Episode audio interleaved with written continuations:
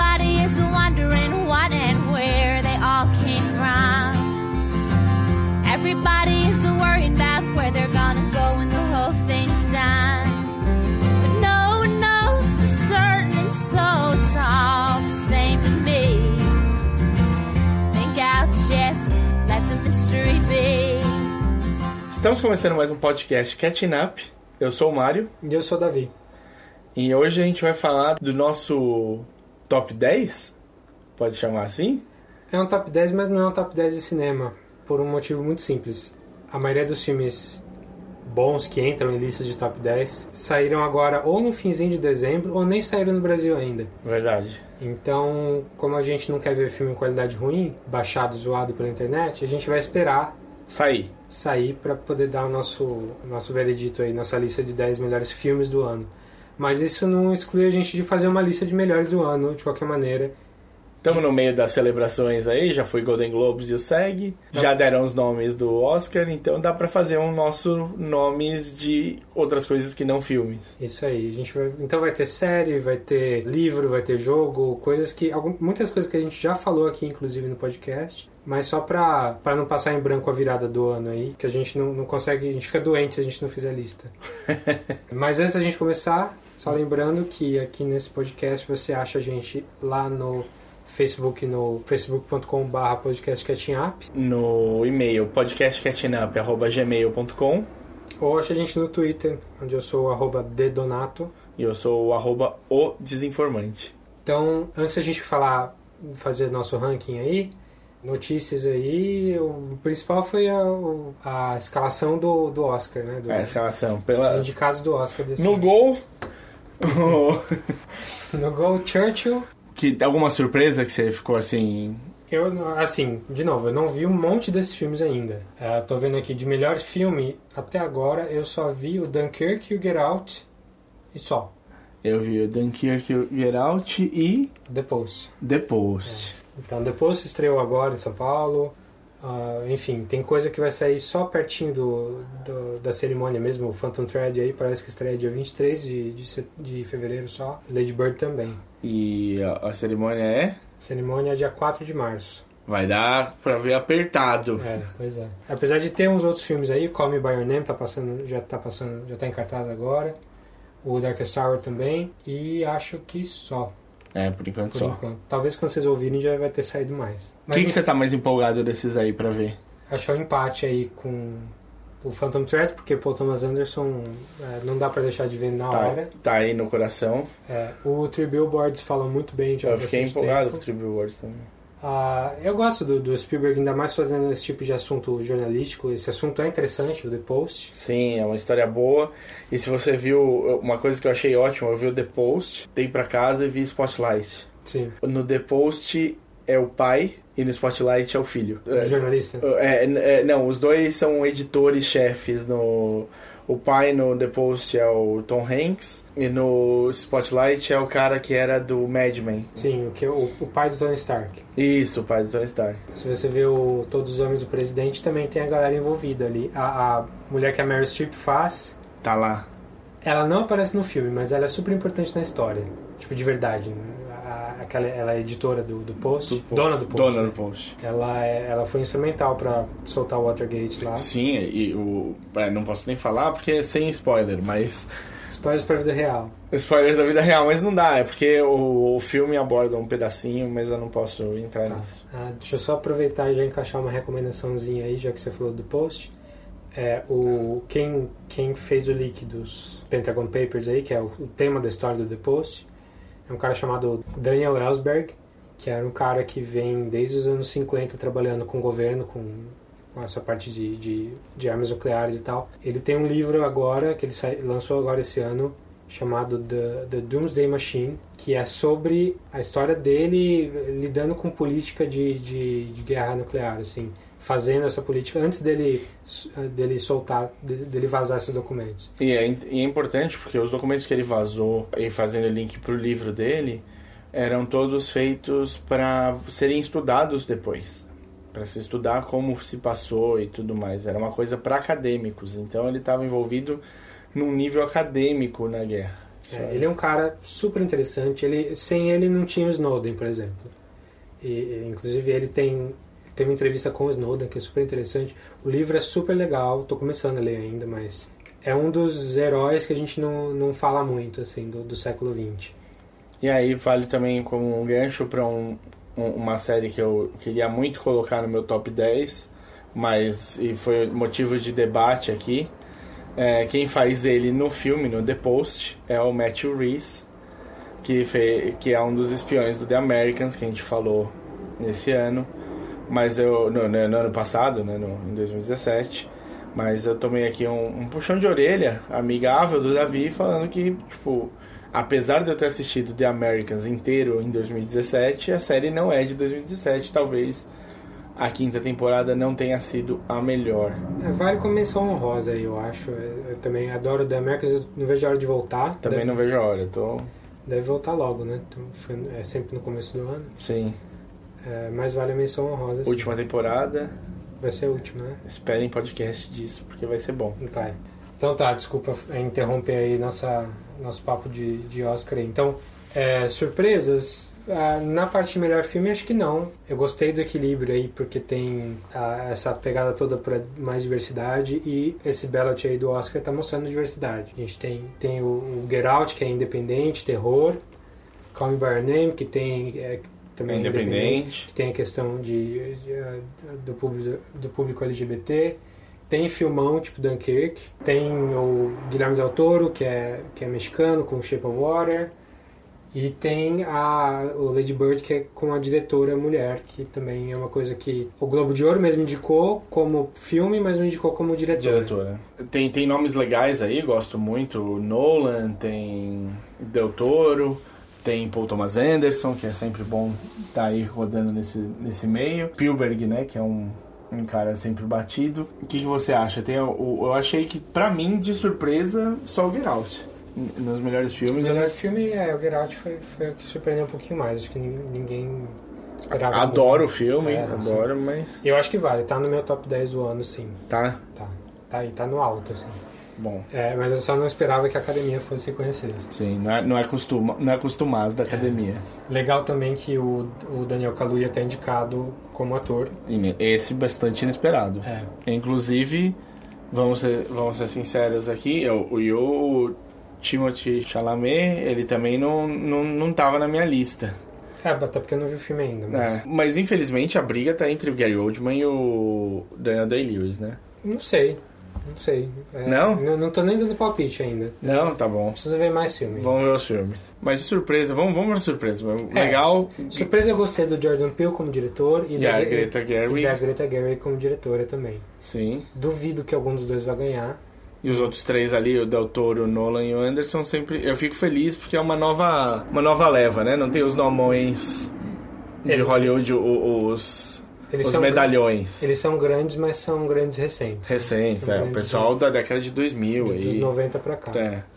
Mas o que eu achei de surpresa aí é roteiro tem o The Big Sick, Bom. que a gente já falou aqui no podcast. Eu gostei muito do roteiro e eu gostei muito de como ele foi feito. Então tô torcendo, acho que eu, de, de roteiro original, tô torcendo pro Big Sick aí. Até porque o Get Out é bom, mas já tá concorrendo em outras coisas. E vão, vão dar um, mais um, um abraço aí no pessoal, porque além de colocar Get Out, que é vi- visto, é um terror, o- eles colocaram uma comédia, apesar de dra- uma dramédia. né? Comédia romântica, né? não É. não é muito comum uma comédia romântica com drama, mas é uma comédia romântica. Eu acho que a maior surpresa de todas Todas. tá em roteiro adaptado, que é botar o Logan ali no meio. Logan, que eu me questiono adaptado do quê? É, é que a regra da academia não é, não precisa ser adaptado diretamente no material igual. É só É. ser uma continuação. Qualquer continuação pode ser. Se um dia Star Wars foi concorrer como roteiro, vai ser como roteiro adaptado. Star Wars episódio 8, qualquer episódio. Porque, ele tá adaptando do anterior. É uma franquia. Tá numa franquia e não é o primeiro, é adaptado. Entendi. Tá adaptando os personagens do anterior É. pra uma nova situação. É. É, pra mim, ele, eu pensei que eles tinham feito o Logan como adaptado porque pegaram todo o arco do personagem nos quadrinhos de sempre. Porque ele não é um adaptado direto do Old Man Logan. Mas tem um pouquinho, né? Tem um pouco, mas a Laura, a X-23, não existe no Old Man e, se eu não me engano, me corrijam, Ela aparece em outras partes. ela aparece muito tempo antes, é. Eu sempre adoro as, as indicações de roteiro, porque geralmente os melhores filmes são ali. Sim. É, então, nessa de roteiro adaptado ainda tem, tem o filme do, do Aaron Sorkin, né, do Molly's Game, que parece que é bem legal. Eu adoro Aaron Sorkin escrevendo. É um, um erro meu, eu, eu sei, mas eu gosto muito do estilo dele, gosto do quanto ele põe Eu de... gosto também, né? Acho que ele fala, é, ele escreve e fala muito bem. É, ele é igual tipo Tarantino, ele ninguém fala como ele fala, os personagens todos parecem ele falando, Sim, mas são bons, são. é sempre bom. O Disaster Artist tá indicado também foi uma surpresa. Uma surpresa. Fotografia, já temos um vencedor. Finalmente Roger, Di- Roger Dickens vai ganhar um Oscar. E se não for, eu como meu chapéu. É, em breve, fotos do Davi comendo seu chapéu. É, não, não. Esse, se, se tem uma barbada aqui, é, em todo esse Oscar é o, O. Roger Dickens finalmente ganhando um Oscar. Boa. pelo Blade Runner 2049. Merecidíssimo, inclusive. Não, Sim, lindo. não precisa nem ter visto o Shape of Water ainda, ou Mudbound, pra saber. De resto, o que? O que eu, que eu achei legal? O Ba- Baby Driver. Baby Driver em montagem, merecido. Eu acho que, por favor, deem pro Baby Driving, porque é, um, é uma ideia que é feita em cima da montagem. Sim. É, Só aquela aberturinha ali, aqueles 10 primeiros minutos da- com o Bell Bottom tocando no fundo, já, já, vale, já vale um Oscar. tá muito bem feito mesmo. Bastante coisa, né, pro, pro Baby Driver na, na, em áreas técnicas ligadas a som e montagem, É, né? mas eu acho que som vai ganhar Shape of Water, alguma coisa. É, ou melhor, Dunkirk. Filme de guerra adora ganhar coisa de som. E assim. Dunkirk, se você assistiu no... Se você não assistiu no IMAX, você não assistiu o filme. É, se você assistiu no IMAX, você sabe que o som é absurdo. Se você foi uma das pessoas que assistiu no avião, o Dunkirk, saiba que o Nolan teve, teve um micro ataque do coração a cada pessoa que Assistiu no avião. assistiu no avião. Sem falar dos desbaixados em qualidade zoada na internet. Vocês estão diminuindo a vida do Nolan. Ah, não entrou brasileiro, mas isso eu já, já cantei a bola lá no começo, que achava Sim. que o Bingo não tinha a menor chance, apesar de ser um filme bom. é um filme legal, mas é um filme de Oscar. É. E no lugar ganhou, é, passou o, um filme chileno, que tá em cartaz no Brasil, acho que ainda tá até agora, que é Uma Mulher Fantástica lá. É, um filme russo que eu acho que tem grande chance de ganhar, que eu assisti, que é o Loveless, que é do cara que também foi indicado um tempo atrás pelo Leviathan. Ah, é o mesmo do Leviathan. É. E como é que fala em, em russo? Ah. Uh, Nelibo- Ne- Neliubov. Tem, tem que falar assim, o Ayubov. Sim, muito, muito bonito. Não sei. É, é- esse eu assisti essa semana, inclusive. É bem pesado, bem triste. Da onde é o The Square? The Square é do cara do Force Major, é sueco. Sueco? É. Poxa. Estão falando muito bem, eu tô, tô bem afim de ver. Eu só, eu só vi o Loveless de todos, toda essa lista por enquanto. E gostou? Gostei, é, com, essa salva. Assim, aliás, é, já vai a recomendação. Assim, o Loveless, logo no começo, ele tem uma cena assim que te dá um chutão no, no estômago. Assim, e que vai ficar marcado assim para sempre pra mim. É. Dessas cenas de. É uma cena assim muito curta, assim, é uma coisa que você não espera, acontece. E o filme nunca chega nesse mesmo ponto. Mas ela não é pesada como a do Irreversível ou a do Não é chocante. American X. Não é chocante. X. Ela não é chocante, ela é, ela é, é impactante. Entendi. O filme é interessante, ele, ele, só, é- só não, é- ele só não é muito agradável de ver. O que você acha? Mais um Oscar pro, pra Pixar ou a gente vai ter novidades aí?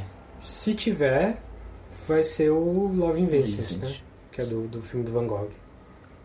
Van Gogh. É, pois é, não vou nem me arriscar. Fico feliz que o Carlos Saldanha esteja ali com o Touro Ferdinando. Ferdinando. É, Carlos Saldanha. Sorte pra ele. Mas Sorte. Eu não gostei de nada que ele fez, pela verdade. Não, é legal que ele consiga produzir os filmes dele e tudo Uhum. mais.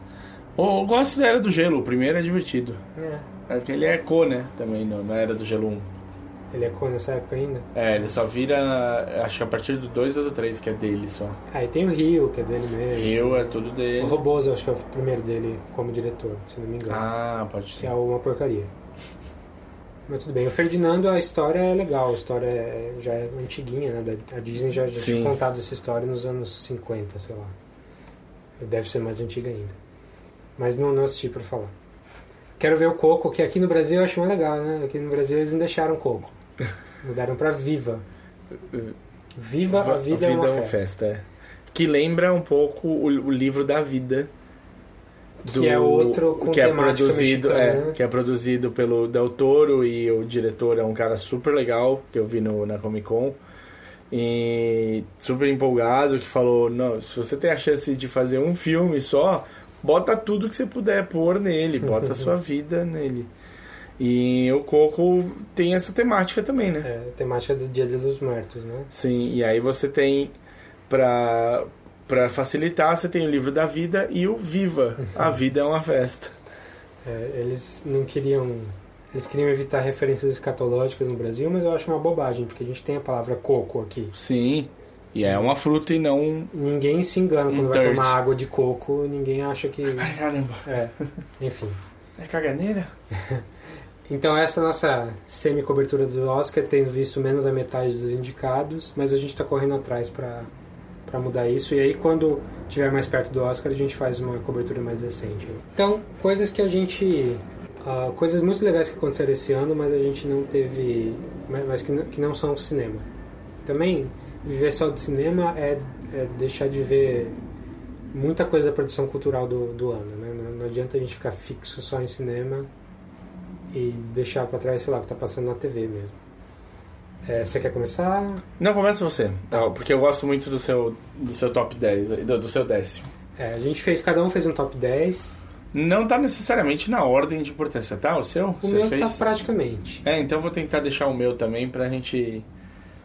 Tá, e eu vou começar roubando no jogo. Rouba. Porque eu vou começar com um- uma obra que não é de 2017. Mas é, como eu só eu e acho que boa parte das pessoas só soube dela em 2017 ou no comecinho, no finzinho de 2016, ah, tô roubando o jogo para botar aqui, que é o livro que deu origem ao filme Arrival, de, que ganhou o Oscar ano passado. É um livro de contos de um autor ah, americano chamado Ted Chiang, ele tem ascendência chinesa, chamado Stories of Your Life and Others. O conto que deu origem ao filme chama Stories of Your Life, que deu origem ao Arrival, mas ele é bem mais do que isso. Assim, é, e- esse conto já é sensacional, mas o É livro um pouco diferentinho do, do texto do, do filme. Ele não é diferente no conteúdo, ele é diferente na ordem. Algumas coisas no filme são tratadas como surpresa, é, enquanto no livro ele já começa entregando uma chave do filme, assim. Que eu não vou falar nenhum dos dois aqui, caso você não tenha visto. Mas é, eles vão mais ou menos pelo mesmo caminho, eles têm o mesmo impacto emocional, assim. É, eu adoro os dois da- das duas formas, tanto o filme quanto o livro. Mas o livro tem outros contos também, e ele tem uma pegada bem meio Black Mirror, assim. Ele tem é sempre sci-fi, mas não é sci-fi futurista extremo com viagem no espaço. É sempre o sci-fi mais voltado para o humano mesmo. Todo bom sci-fi, a gente já falou aqui algumas vezes, todo sci-fi que se preze é sobre a humanidade, né? Sobre como que a, a tecnologia revela o ser humano. Black Mirror, como a gente falou no episódio passado, é só isso. E nesse livro tem muitas coisas assim também. Eu até postei esses dias no Facebook aí no um, o primeiro parágrafo de um dos contos assim, que é uma premissa muito Black Mirror para falar, para usar a expressão. Que ele fala lá: "Ah, você já deve conhecer desse produto que, que desse produto que já se venderam milhões aí, o Predictor, que é um um botãozinho que você que acende uma luz sempre um segundo antes de você apertar. Sempre. Ele nunca, ele nunca vai acender se você não apertar um segundo depois e nem vice-versa. Porque ele usa um esquema de, de, de voltar no tempo. Ele prediz, ele, ele sabe que você vai apertar porque ele, ele manda o sinal da luz voltar no tempo. É uma implicação super de sci-fi mesmo, conceito bem sci-fi. E a- as implicações disso na sociedade. De como que, que Como ele pode predizer isso? É, e o que, que as pessoas. Como Ah. que muda. É um brinquedinho, é só uma luz, assim, um botão que você aperta e acende uma luz. Mas qual a implicação para a humanidade de uma coisa que mostra que você, na verdade, não tem escolha? E ele expande a partir daí. E tem muitas outras ideias ah, mais bizarras, assim, mais. Mas sempre nesse sentido. Mas basicamente, pelo que, pelo que eu senti do, do estilo do texto do Tai Chang, ele é um cara que mistura, que usa a ficção científica para abordar temas filosóficos. E emocionais. As duas coisas. E assim. O Arrival é isso, é emocional e filosófico. A gente Sim. faz um questionamento super importante e muito de escolha, né? A, filo, a, A parte- a parte filosófica desses dois casos, tanto do Arrival quanto do, do brinquedinho aí, o, o Predictor. Predictor, estão, estão ligados à escolha, né? Sim. Quanto que você tem. É, os, os outros contos nem todos têm a ver com isso, mas tem. Tem um conto é sobre. Ah, um é, tem tudo a ver com Black Mirror também. É o implante que, que ah, os pais colocam na- nas crianças que vai fazer com que elas não vejam a beleza ou a feiura das pessoas. Assim, elas conseguem ver, mas elas não assimilam emocionalmente aquela coisa. Então, é, fazendo assim, você quebra o preconceito que as pessoas têm pela beleza das pessoas. Então você vai tratar todo mundo igual.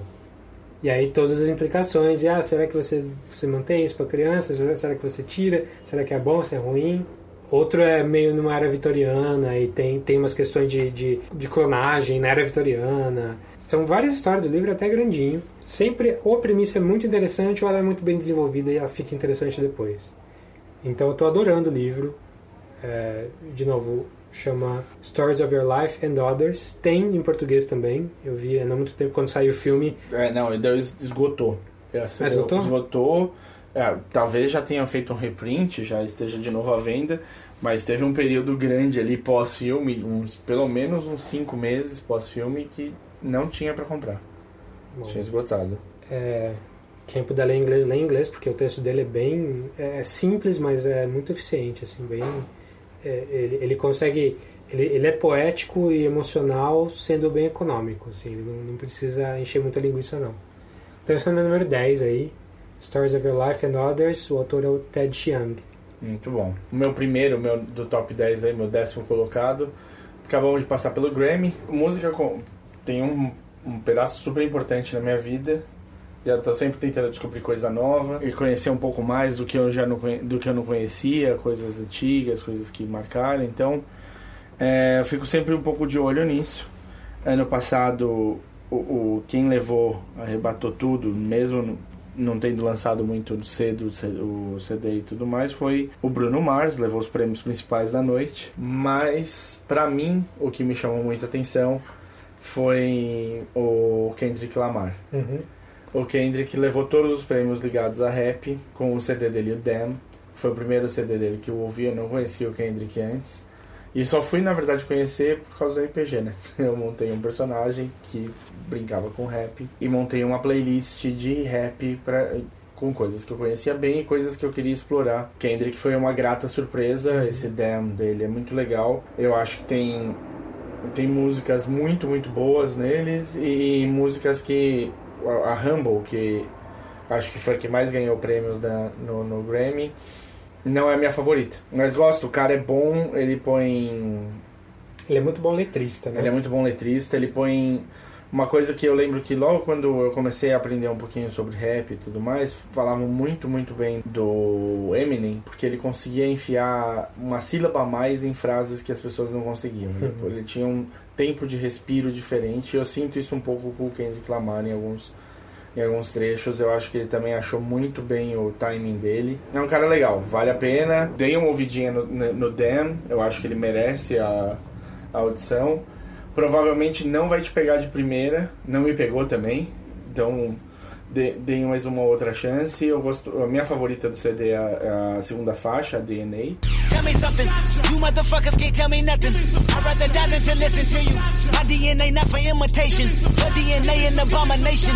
This how it is when you in the matrix, dodging bullets, reaping what you're sowing, stacking up the footage, living on the go sleeping in the villa, sipping from a Grammy, walking in the building, diamond in the ceiling, marble on the floors, beaches out the window, peeking out the window, baby in the pool, Godfather goes, only Lord knows I've been going hammer, dodging paparazzi, freaking through the cameras, eating four daughters, Brock wearing sandals, yoga on a Monday, stretching to November, watching all the snakes, curving all the fakes, phone never own, I don't I don't compromise, I just penetrate, sex, money, murder, these are the breaks, these are the times, level number nine, look up in the sky, tennis on the way, tennis on the way, tennis on the way, motherfucker, I got winners Eu acho que talvez ela, acho que talvez seja até mais fácil de digerir do que a Rumble. A Rumble é, tem, tem umas quebradas de tempo que, que são mais. é, se você não é do. Você não tem o costume de ouvir rap e tudo mais, você não é dessa cena, talvez seja mais difícil de, de, de digerir de cara. Então a DNA eu acho que ela funciona melhor nesse sentido, assim. Legal. E o cara é bom, o cara é bem bom. Tenho certeza que você vai ouvir falar mais dele. É, ele já faz sucesso já há um bom tempinho. É, Eu também conheço muito pouco dele. Eu lembro de ter visto ele no Colbert uns anos atrás, uns três anos atrás, eu acho. E me impressionou muito a parte de- da letra mesmo. Achei uma letra muito, muito inteligente, muito bem colocada. Eu não sou muito do, da turma do rap, então não tenho muita propriedade para opinar, mas o pouco que eu vi dele eu gostei. Sim, eu, é, eu acho que assim, a gente pode discutir no- nos prêmios do Bruno Mars facilmente. Ele tava ali disputando com, com o Despacito Hum. em várias coisas e Despacito já começou perdendo na noite porque perdeu para Phil Steele do, do Portugal The Man. E se perdeu pro Portugal The Man logo de entrada, não vai ganhar do Bruno Mars nos grandes prêmios ali. Mas é tudo ali, é meio que discutível, é meio um pouco por gosto. Eu gosto até do, do Bruno Mars, eu sei que ele é um cara super competente, ele tem uma verve ali do, do Michael Jackson, inclusive ele no, no Saturday Night Live fazendo Michael, é incrível. Sim. É quase. Caralho, reencarnou o, o, o rapaz. Mas eu não acho que é pra tudo isso. Eu não acho que é pra ser, tipo, o, o grande ganhador de da noite. Não acho que é esse o nível que ele tá. Mas sei lá, a música, ela é mutável, ela vai. A gente teve um momento em que o indie tava muito forte no mundo e esse momento deu uma baixada. Sim. E o pop voltou com uma força muito grande agora, então. Pro bem e pro mal. Sim. E- Mais pro mal do que pro bem. não, mas eu gosto do Bruno Mars. Não, não, pego, não paro pra ouvir, mas o que eu conheço dele, eu acho o cara. É, Ele não, é bom, super ele é bom. competente. Ele sabe muito o que ele tá fazendo. Ele canta O de Uptown Funk lá, Porra! é, que é uma música super. que todo mundo ouviu um bilhão de vezes. Tocava até quando você abria a torneira, tocava a música. Don't believe me, just watch. É, eu acho uma boa música, de verdade.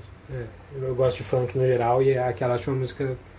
Não, baixão, é muito bem produzido, É. né? Eles estão com o Ronson lá produzindo. é, tá. muito bem. Legal. Dez- os nossos décimos lugares são esses aí. Ah, o meu nono lugar também é música, mais Opa. ou menos. Só que não tô roubando no jogo porque a música é de 2016, porque eu vou falar do clipe, e o clipe é de 2017. É, eu gosto muito de videoclipe como meio, Sim. eu acho uma pena que Os principais meios de distribuição. É, ninguém gosta de, de tocar videoclipe, não- de vender videoclipe. É, teve uma época aí, no, no começo dos anos 2000, em que tinha, a gente até... Áureos tempos, áureos. É, a gente até ficou de falar e a gente ainda vai falar dos grandes cineastas que vieram do videoclipe, tipo Michel Gondry, Spike Jones, a galera que pegou a era, chamo da era de prata dos videoclipes, que é no fim dos anos 90, começo dos anos 2000. Porra, quem viu espionagem sabe Sabotagem. Jones. Sabotagem, é, perdão. Do. Espionagem é o rapper. O, o- Não, sabotagem, Sabotagem também é o rapper. também é o É, rapper. tudo rapper. Quem viu sabotagem do Beast Boy sabe que o Jones.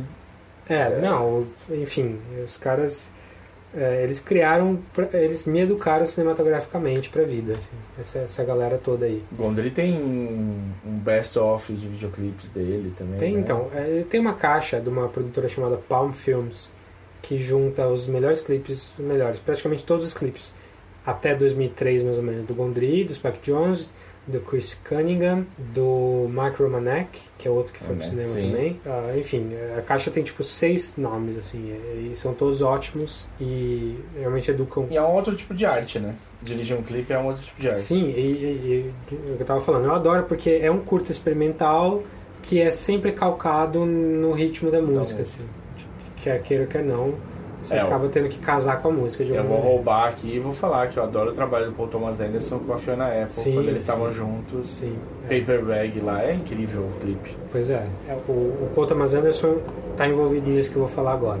Que são os últimos clipes do Radiohead, que é a minha banda favorita atualmente, assim, de, disparada, não tem nem comparação. E esse último disco pra mim, que é, que é o disco de 2016, que é o A Moon Shaped Pool, é uma obra-prima deles. É, tá junto com o OK Computer, junto com o In Rainbows, de melhores discos que eles, que eles já fizeram. E recentemente, esse ano 2017, eles soltaram três clipes novos de músicas velhas.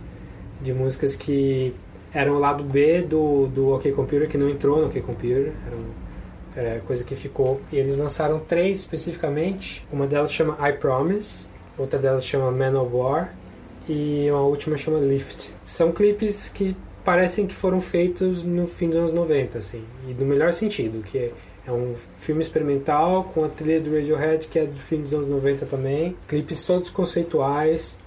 O I Promise fala de, de, de Android, como, como o OK Computer é todo sobre essa revolução tecnológica. Uh, o Manowar fala da loucura das pessoas do, do, do dia virando noite. Da, da, é, é uma brincadeira com a forma mesmo de videoclipe. E o Lift é uma brincadeirinha dentro de um elevador, com as coisas acontecendo de maneira diferente dentro e fora. É, Desses aí, o Manowar acho que é. Manowar, assim, foi das experiências cinematográficas mais legais que eu tive esse ano. I wish you could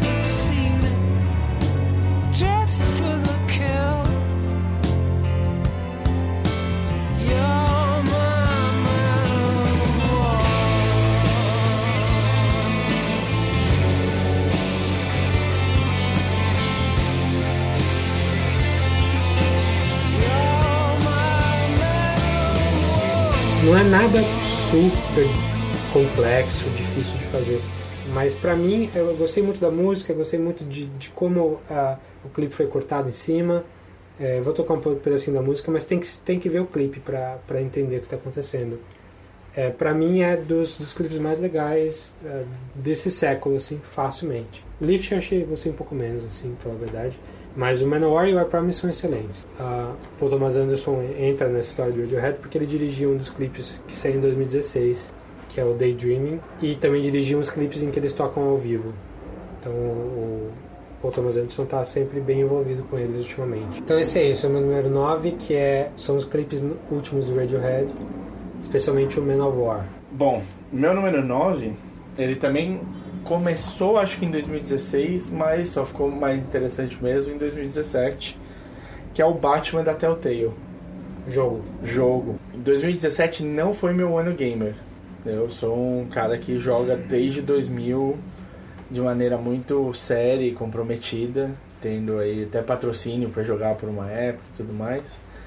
E 2017 foi um ano que eu abandonei forte os meus hábitos de gamer, não tinha mais horário, não funcionava mais igual antes. Então eu tive de caçar tempo para jogar alguns jogos. E eu sempre gostei dos jogos da Telltale. Não sei se como é que você, é a sua relação. Eu joguei o Walking Dead a primeira primeira temporada. E é isso. E, não, e comecei e joguei a primeira parte do Back to the Future. Legal também. O primeiro deles, acho, é. desse, nesse esquema de. Sim, que de é, parece uma continuação do, do filme. Back to the Future é legal, eu gostei. É bem legal, é o, é o 4, né, do Back to the Future. É. Basicamente a Telltale ela nasceu pegando as sobras do, da LucasArts, né, dos, dos, dos jogos das LucasArts e repaginando. O, então você tem o Sun and Max, que era um hit da, da LucasArts, que eu adorava.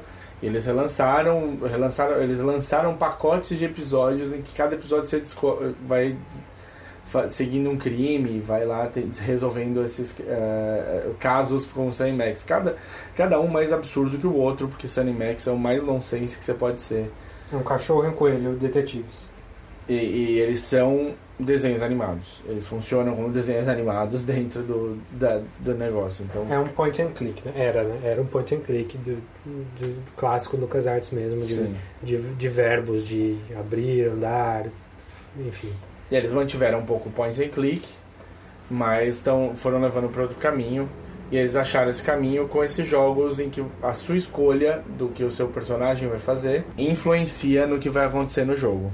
Então, não acertaram de primeira isso, não, foi, não ficou tão claro, mas, por exemplo, quando eles fizeram o Walking Dead a primeira temporada, uh, o final da primeira temporada, por mais você tivesse sido o mais bonzinho do mundo ou o mais cuzão do mundo, o final era o mesmo. E aí eles perceberam que essa era a única cagada que eles estavam fazendo e melhoraram. Batman ainda não acabou, o da Telltale, ainda tá saindo estão saindo os episódios. O que, que eles adicionaram a essa parte do, do que essas suas, suas escolhas pesam na história? Eles adicionaram o fato do Batman ser o maior detetive do mundo. Então quando o Batman chega numa cena, Claro, você tem briga e tudo mais, mas isso não, não é o principal, não é o, onde eles estão vendendo o jogo. Onde eles vendem o jogo é, você chega numa cena que já deu um problema.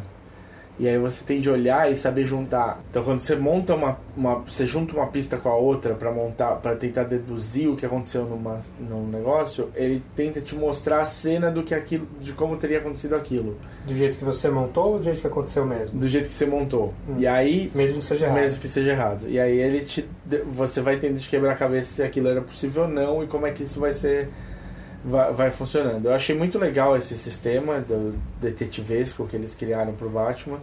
É um jogo diferente para quem jogou o, o, o, o os Arkham todos lá, o Asilo Uhum. Arkham, o Arkham Knight, o Arkham City, Arkham Arkham, City. Origins, Origins. é, é bem, é bem diferente disso, né? É, não tem No- combate, não. é só investigação. É, não. Tem uma outra cena de combate, porque você é o Batman, mas é o combate da Telltale. Então é tipo, aperte E até você Ah, conseguir apertar o Q. Ou então aperte pra direita pra escapar de um golpe, aperte pra. c- Quick Time Events. É, exato. É, um, é uma coisa quase HTML, assim, o- a briga. Então, É Dragon's Lair. é. Bom, então esse é o meu número 9.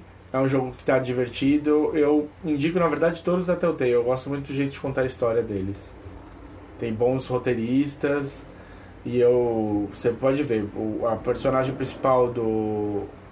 Do Walking Dead, da, da série de jogos da Walking Dead da Telltale, ela. Os fãs pedem pra ela aparecer na série. É Uhum. forte o pedido, assim. Eles querem É ver. menininha. a Quer dizer, Clementine. quando eu joguei era menininha. Clementine, né? Ela mesmo. Não sei se ela continua menininha depois. Bom, meu número 8 aqui é uma série que a gente ficou de falar no, no podcast, mas não deu tempo.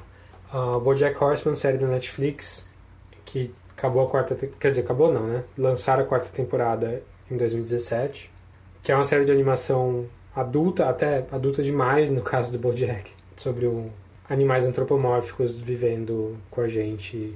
O BoJack Horseman é um ele era um, um astro de, de TV tipo Full House da vida, tipo um Scott Bale da vida, uma coisa assim. Nos anos, começo dos anos 90. A série se passa em 2017, então ele tá só vivendo da- das riquezas anteriores dele. E o fato é que ele tem uma depressão profunda, ele não, é- não é uma boa pessoa, e as pessoas em volta dele também têm cada um um problema sério para lidar. E é, um, é um- uma animação engraçada, mas é muito mais triste do que engraçada. E em alguns momentos ela te deixa bem mal mesmo, porque eles pegam fundo mesmo em alguns problemas. É, não, é- não é leve. Não é, leve. Não, é Não. porque é um desenho que vai você fala, nossa, não, uma série leve, vou aqui. São episódios de 20 minutos, mas é, eu não consigo fazer binge da série, não. Eu vejo um episódio a cada alguns dias ou semanas. Porque normalmente tem uma porrada em algum momento. É, é, esse- essa temporada especificamente ah, teve dois episódios assim que, que bateram pesado assim. Um episódio envolvendo a Princess Caroline, que é a, a agente, a manager dele não é agente, ela é manager. A diferença entre uma agente e uma, Em um agent e um manager, manager, ela fala bastante na série.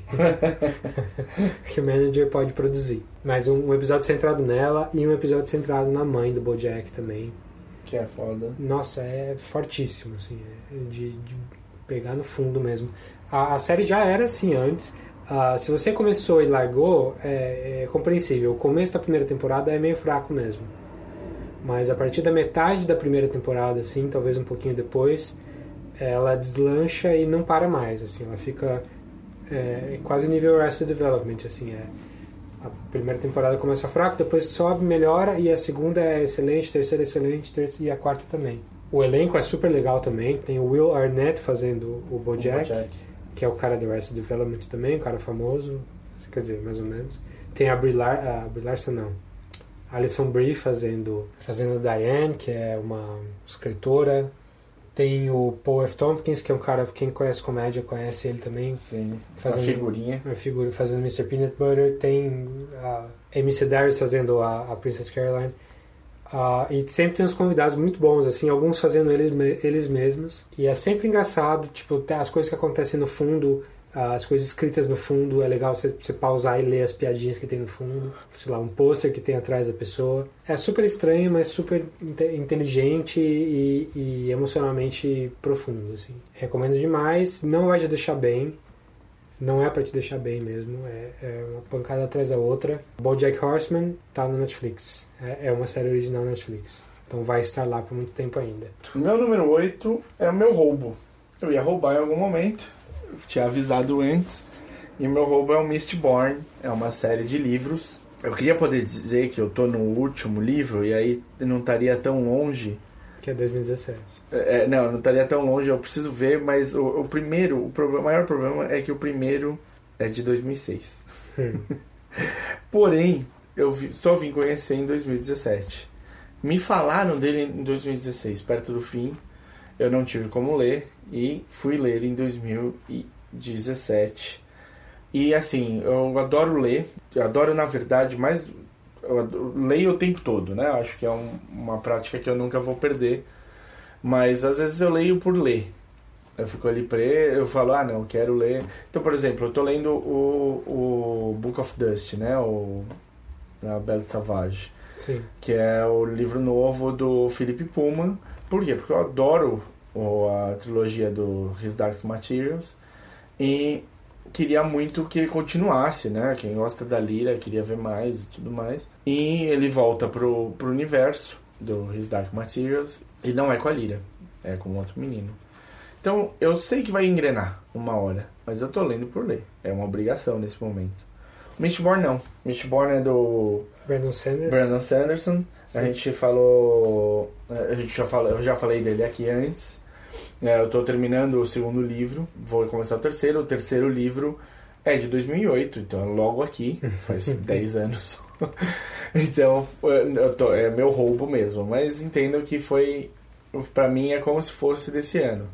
Brandon Sanderson é da, da grande escola de, de autores sci-fi mormons aí. Ah, Dele, do Orson Scott Card, do criador de Battlestar Galactica. É, gente bem respeitada no meio aí. Que, que eu, eu tenho uma, uma ligação um pouco mais próxima por, por conta do meu background aí na, na igreja. Que legal. Eu tenho, tenho amigos que conhecem esses caras. O Orson, Orson Scott Card conhece meu pai, batizou meu pai na igreja. É mesmo? É mesmo. Rapaz, por que que eu não fui mormon, meu? Oh, que legal. Mas esse, eu ouço falar muito bem dessa série nova do Mistborn aí mesmo. Série nova não, né? É, Das- do, do Mistborn aí. É uma série muito legal, é muito divertida de ler. Assim, eu gostaria, por exemplo, se tivesse acontecido diferente e eu pudesse falar aqui do King Killer Chronicles, que é do Patrick Rothfuss, ia estar super na moda, a gente vai falar muito disso, porque o Lin-Manuel Miranda Vai é, adaptar. tá junto com um, um showrunner, tá fazendo pra série. E ontem saiu uma notícia que ele junto com Sam Raimi. ah, então esse é o Sam, então o Sam Raimi e o Lin Manuel Miranda estão fazendo juntos também pra filme. Então vai sair uma série do King Killer Chronicle. O que eu tô achando que vai ser, na verdade, é, essa série não vai adaptar os livros, vai adaptar o lugar. E os livros vão ser adaptados pra filme junto do Sam Raimi e do Lin Manuel. Por que, que precisa ter o Lin? Por que, que o Lin. Primeiro, o Lin se adorou os livros porque eles trabalham muito com música. Hum. Tem música no, no, no papel é estranho. né? É estranho, é muito estranho. Tipo, o- o- todo mundo fala tão bem do Tolkien, eu detestava as, as musiquinhas que Ah, ele colocava. socorro, não. E o Mistborn, o, o problema do King Killer Chronicle pra mim é me pegou super, eu li 1600 páginas em três semanas, mas o foi isso, foi sei lá, em 2015, 2014, quando tava o segundo livro tava no auge assim de ter saído. E desde então a gente não tem o terceiro ainda. Diz ele que tá escrito e a edição é que tá demorando tanto. Então eu não posso colocar. Agora o Mistborn, que é muito mais antigo, pra mim é muito mais novo. Tá. E qual, ocupou- qual que é a, uma linha de sinopse? tagline do, do, do Mistborn, ele ele é um filme, é um filme, é um livro, quem sabe é um filme um dia. Ele é um livro que é fantasia medieval, em que você tem um cara muito criativo de nome chamado Lord Ruler que comanda toda toda a nação ali. Todos os, todo mundo está debaixo da batuta dele há muitos há muito tempo. O cara é, ele é milenar. Para todo mundo, ele é um deus vivo. E surgem pessoas descontentes são todos, to- existe uma casta chamada de Ska E esses SCAs, eles são responsáveis por fazer todo tipo de trabalho, da cozinha às lavouras. E aí os, os nobres têm todas essas regalias. O cara pode escolher uma menina por dia para levar para cama. A única coisa que ele tem de fazer é matar essa menina depois, para não ter cruzamento entre nobres e SCAs. Por que isso? Porque o sangue nobre aparentemente te leva a ter algumas vantagens. Não políticas, não é, econômicas, mas um mini superpoder. Mas você pode ser um alomancer, que é alguém que usa metais, pra, tira energia dos metais para fazer coisas que parecem impossíveis. Tipo o que? Telecinese? Telecinese, parece telecinese. Você pode empurrar ou puxar metais. Você pode. Magnetismo? Quase magnetismo. Você pode incitar riots e, e ao mesmo tempo dar um sooth né? Tipo, deixar as pessoas mais calmas, mais tranquilas, brincar com as emoções.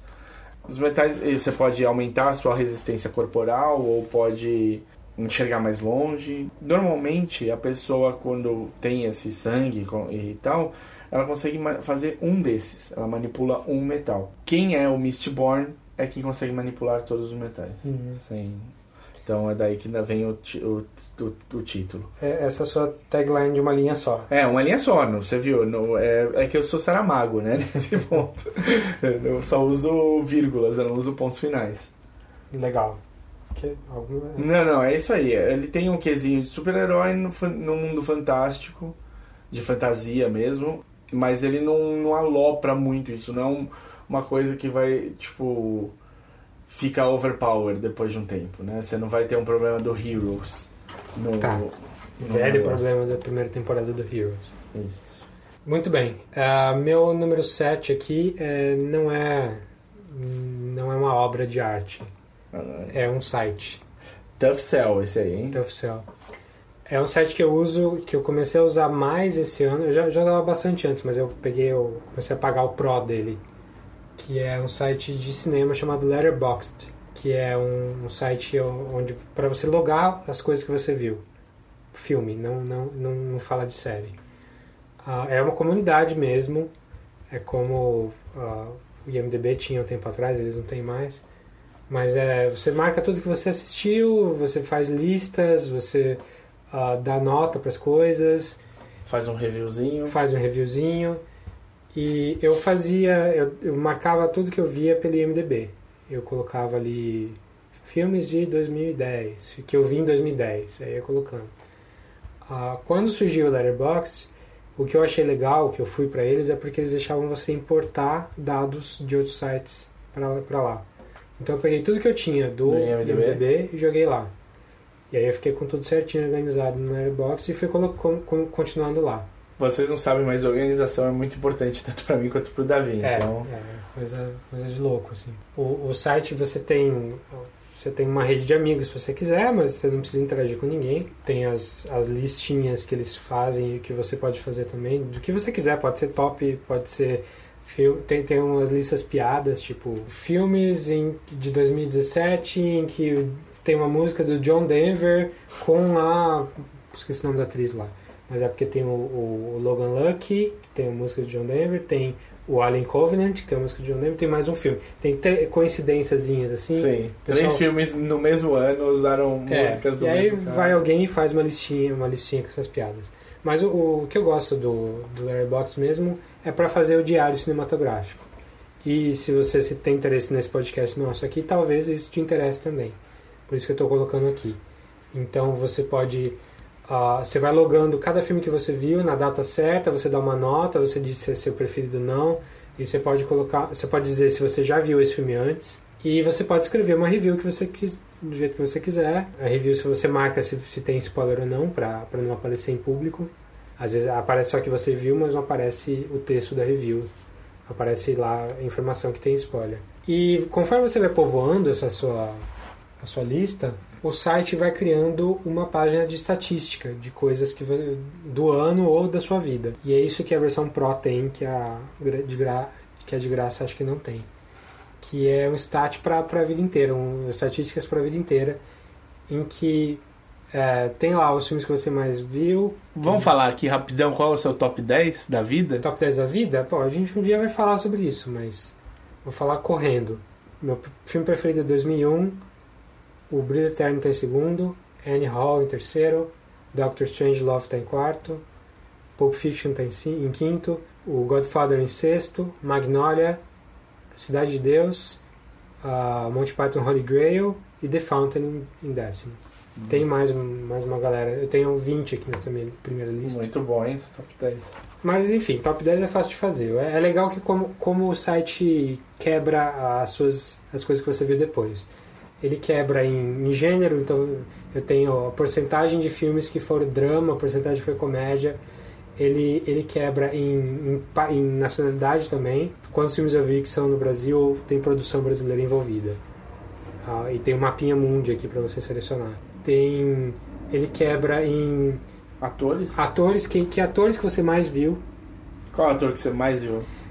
É um roubo no jogo aqui, é o Mel Blanc. O Mel Blanc é o cara que faz a voz dos personagens do Looney Tunes. Então, Você viu todos os Looney Tunes. mas em segundo lugar é o Samuel Jackson. Tem 35 filmes. Tá em tudo, então É. fica fácil. Aí tem John Goodman, tem o Bruce Willis e por aí vai. É, é curioso, uma vez, quando eu percebi isso a primeira vez, eu vi que não tinha mulher na lista. A primeira mulher que aparece aqui é, é de desenho também, dos Looney Tunes. E a próxima mulher que aparece, 20 lugar seria 18 lugar, que é a Scarlett Johansson. Que tem 22 filmes que eu vi com ela. Nossa. Diretor nem sonha aparecer uma mulher aqui na lista. Então, tirando de animação, quem eu mais vi foi o Spielberg, com 26 filmes. Ah, e aí são todos homens. Tem o Scorsese, os irmãos Coen, etc.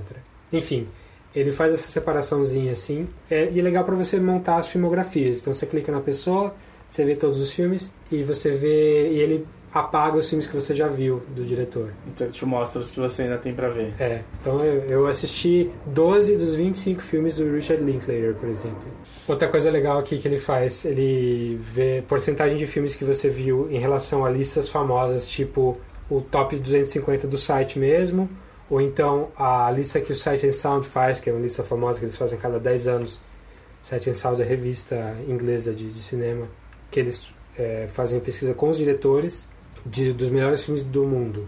Até que da última vez que fizeram, que acho que foi 2000, 2015, eu acho, ou antes, é, 2010, eu acho, o Vertigo, né, o Corpo que Cai, suplantou o Cidadão Kane. Pela primeira vez, o Vertigo superou. os- Alguém tirou o Cidadão Kane do, Do topo. do topo. Então eu sei aqui que eu vi 44% dos filmes da- dessa lista. Certo. Então eu preciso ver bem mais. Sight and Sound. Da Sight and Sound. Você viu 47% dos mil filmes do Edgar Wright. Sim, é outra lista que foi a, esse site que fez. Se você ouviu falar, ah, o Edgar Wright soltou uma lista de mil filmes aí, de mil filmes legais. Foi pra esse site Foi aqui. do Letterboxd. É. Enfim, tem os filmes que você mais viu. É, é legal pra quem gosta de organização e estatística. Então, é, tudo isso pra falar isso. São estatísticas de você. É. É. muito legal. Não é estatísticas do mundo, é uma estatística do tipo. Coisas que você nem você sabia sobre você mesmo. Sim. Uma coisa que eu tô fazendo agora é a minha, minha meta cinematográfica mais recente. Só que ela é meio de longo prazo porque ela é difícil de alcançar. É, como é que ele me fala quantos filmes eu vi de cada ano? Tipo, de 2013 eu vi 87 filmes de 2013. Eu queria ter uma cobertura maior do- dos filmes de cada ano. E eu vi que eu queria ter pelo menos 10 filmes por ano. Cada ano tem que ter visto 10 filmes daquele ano. E eu vi que a partir de 70 ah, pra trás, eu tenho menos de 10 filmes. É mesmo? Então eu vi que é, em, em todos os anos, nem um ano antes de 1970 eu tenho mais de 10 filmes. Não, Então- agora você começou, né? Aí agora eu comecei, eu fiz uma lista, eu fui pegando os filmes por popularidade aqui por ano, que é fácil de achar no site também, e fui colocando ah, esses filmes que eu preciso ver para poder dar 10, pelo menos 10 filmes de cada ano até 1930, pelo menos. Nossa senhora. É, tô bem longe de alcançar. A lista quando eu fiz tinha 170 filmes e eu fiz em, sei lá, outubro do ano passado. Desde então eu vi 9 deles só. Então vi 5%. É uma, é um- uma meta de longo prazo, eu acho que eu vou levar uns 5 anos aí fazendo. Mas é uma coisa que o site me permitiu fazer, organizar dessa forma, para achar, pra achar os filmes e para ir marcando certinho. Legal. Ah, então o site é letterboxd.com, é um site feito na Nova Zelândia. A versão grátis tem um monte de, de, de recurso, não precisa fazer a versão paga no começo. Mas se você pegar gosto pela coisa, eu recomendo também, não é caro, pagamento anual. É letterbox.com. Legal. Esse é o seu sétimo. Isso. O meu sétimo é o Colin Quinn, The New York Story. Espera, o Colin, esperem agora que a gente vai fazer uma sequência de Stand-up. stand-up. É, stand-up ocupa um pedaço importante também do, do que eu gosto de assistir. É uma coisa que eu, inclusive, assisto quando eu tô com pouco tempo quando eu tô com pouca cabeça. Eu costumava assistir filme ruim, esses filmes de ação bem tosco quando eu tava com pouca com pouco vontade de pensar, então vi um Transformers ali, metia um Blade. Com o advento aí do Netflix, ficou muito mais fácil assistir stand-up. É uma coisa que está mais presente. E era algo que não estava tão presente na vida do brasileiro antes, né? Tipo, não tinha esse costume. Stand-up demorou para pegar aqui. Agora, depois do CQC, eu acho que a coisa começou a andar, porque você começou a conhecer os comediantes brasileiros e eles começaram a ter, poder ter público próprio para até abrir um lugar como comedians e coisas assim. É curioso que a onda de stand-up do Brasil veio pela direita política, né? A maioria do- dos stand-up e, e nos Estados Unidos é o Ou oposto. o oposto, é. É. Geralmente os stand-ups mais famosos geralmente são mais voltados à esquerda do que à direita. E aqui, eu não sei se é porque começou com uma panelinha e foi expandindo, ou se é só o tipo de pessoa que, que a, a galera que estudou nos Estados Unidos e veio pra cá e tem esse perfil. Mas eu acho curioso isso. Aí, é pra mim é difícil ver stand-up brasileiro. Assim. É, um pouco, pra mim também. Eu vi outro dia, eu tava voando, tava, tava indo de um lugar pro outro e tinha. Tava no finalzinho, acho que devia ser pela TAM. E aí uma das opções que tinha era do Comedy Central do Brasil, Uhum. uns, uns stand-upzinhos. E aí eu vi dois brasileiros.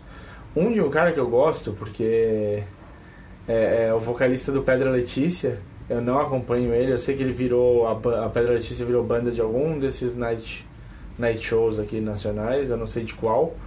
Mas e não vejo night show, então não sei de qual e não sei como é que ele é lá. Mas eu gosto da banda, achei engraçada. Então fui ver e até que era divertido o stand-up dele. Não, não imaginava que ele também fazia stand-up, então foi Uhum. legal.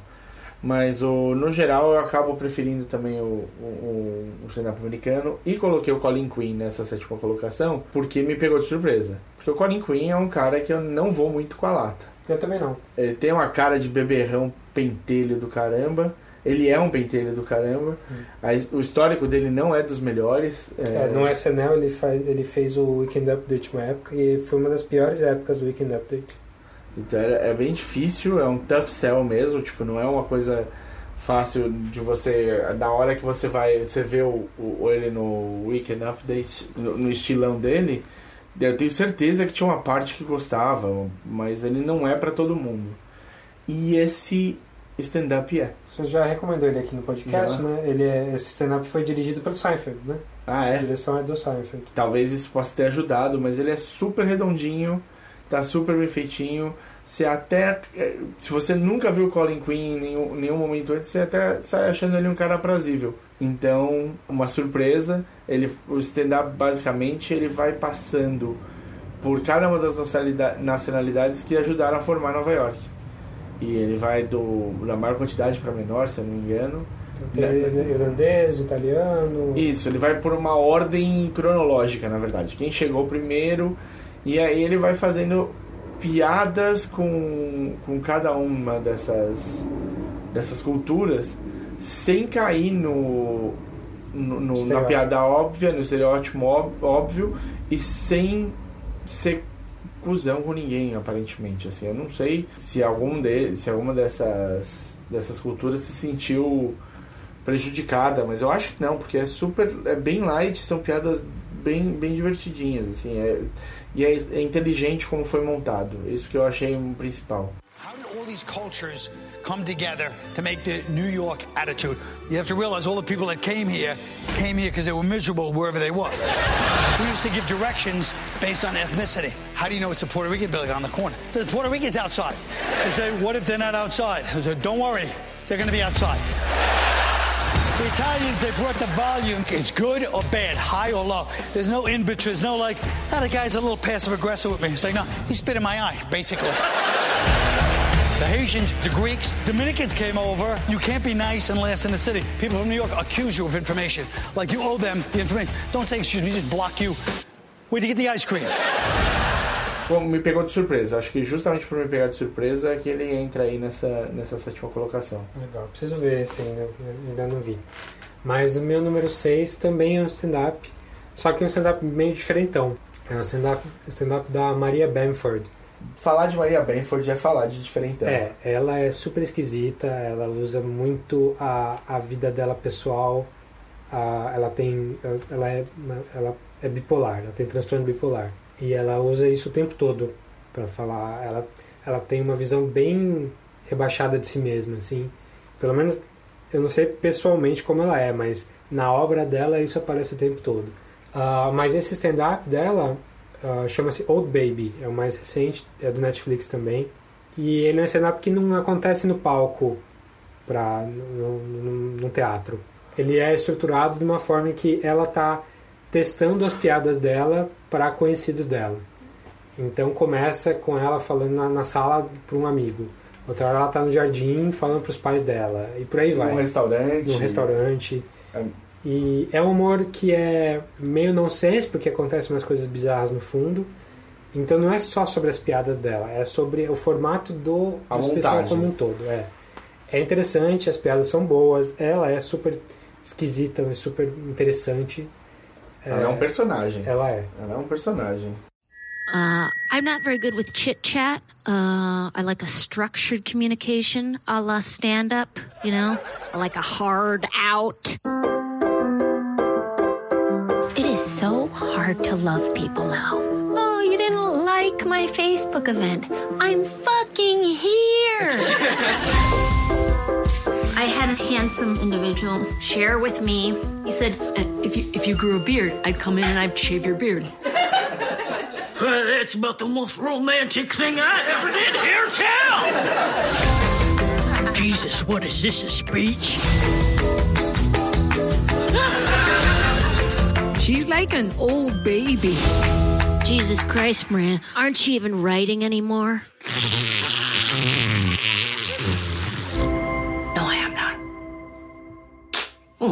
just wrote that. Ela, se você não sabe quem, é, quem ela é, ela tá no, na última temporada do Arrested Development da, do Netflix também. E ela tem um lugarzinho aqui e ali nesse mundo do stand-up, assim, ela aparece no Louie e ela sempre faz papel de alguém desequilibrado, porque ela meio que ela é, assim.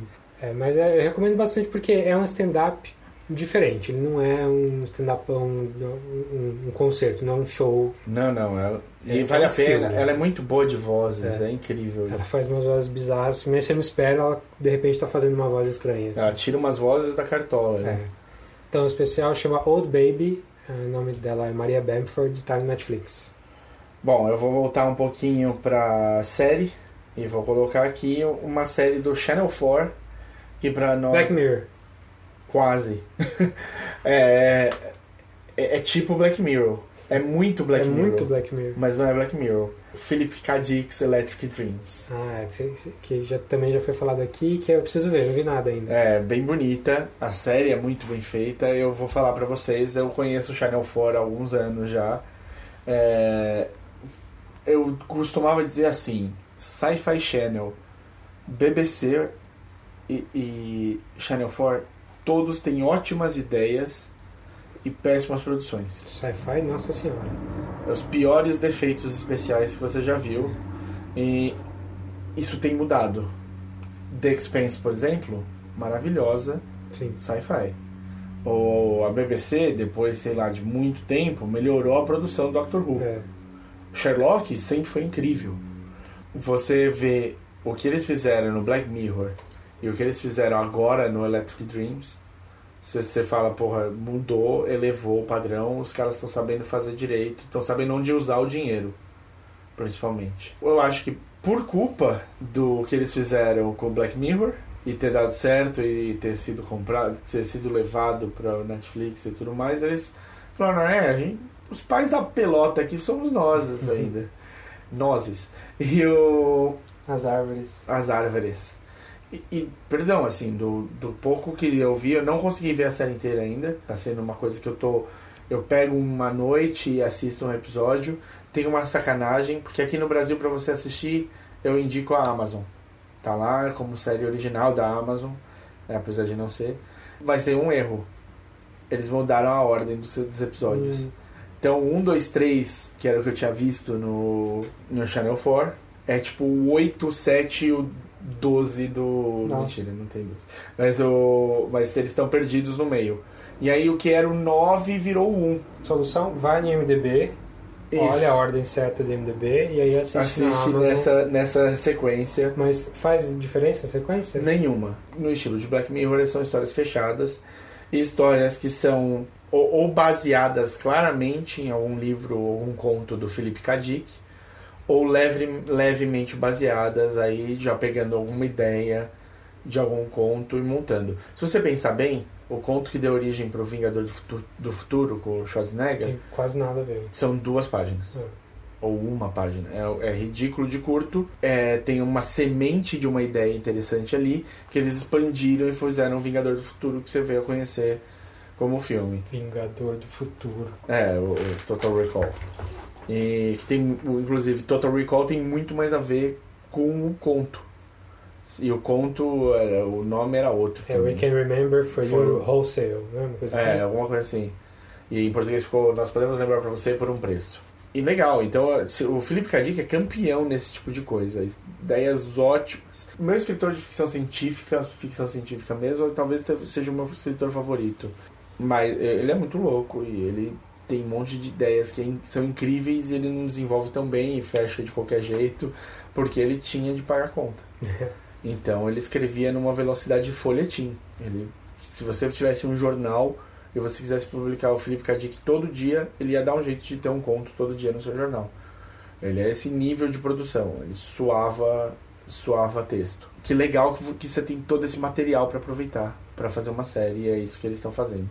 A abertura é super bonita também. Vale a pena. Além da, da produção ser e ótimos atores, cara. Você vai pegar quem trabalhou no, no Electric Dreams e tem um pessoal muito, muito bom. Steve Buscemi, Brian Cranston, Juno Temple. Bastante gente boa. Tem muita, muita... ja- A, a, a cantora Janelle Monet, Hum. Maura Tierney, Cantora, vírgula, porque ela tá, tá indo tão É. bem como atriz que acho que a- ela, ela é mais atriz hoje em dia do que cantora. Em Moonlight ela tava sensacional. É? Eu preciso ver. Você sabia? Essa é uma, uma falha minha. Moonlight é excelente. Viu La La Land e não viu Moonlight. Foi mesmo, é. Não vou mentir pra você. Mas é isso, a primeira temporada são 10 episódios. Vale a pena, Amazon ou baixa aí no do Channel 4. Não tem problema a ordem, veja, fala assim, meu, hoje eu quero ver esse. Vambora. E toca porque cada um é, é muito legal, são ideias muito diferentes, vale a pena. Boa. É muito Black Mirror. Tá, meu número 5 é outro stand-up, é o último da minha lista, que é o stand-up do Mike, Mike Birbiglia, mais recente, ele tem, acho que ele tem uns 6, 7 já. E o mais recente dele chama Thank God for Jokes, também é pro Netflix. Pra mim, foi, é um dos stand-ups que eu mais gosto de todos, assim, porque ele é uma história muito bem contada do começo ao fim, muito bem amarrada. Se você já viu alguma coisa do Mike Birbiglia você não tem, e gostou, não tem como não gostar desse. Para, pra mim é ele no auge, assim, de, como contador de história. É, se você não conhece, talvez estranhe um pouco o jeito dele de falar, porque ele fala bem devagarinho, bem bonitinho, pode irritar algumas pessoas. I was at my urologist recently. He goes, You're a comedian? I go, You're a doctor? But I didn't say it, I just thought it. you know. And he goes, If you're a comedian, how come you're not funny now? What I wanted to say was, I'm going to take this conversation we're having and then repeat that to strangers. And then that's the joke. Eu gosto muito do humor dele no geral. E esse stand-up, esse especial especificamente, eu acho que tá muito bom mesmo. E tá facinho de ver no Netflix. Ele vai falar da, da- das piadas que ele tem com a mulher dele. É é uma historinha que parece que ele tá contando piadas soltas, mas ele amarra tudo no final. Você sai da, do especial satisfeito por ter visto uma boa história, uma história bem contada. Poxa, isso me lembra um, um, um dos meus stand-ups favoritos na vida, que é da Ellen DeGeneres, Uhum. que acho que chama Procrastinating, alguma coisa assim.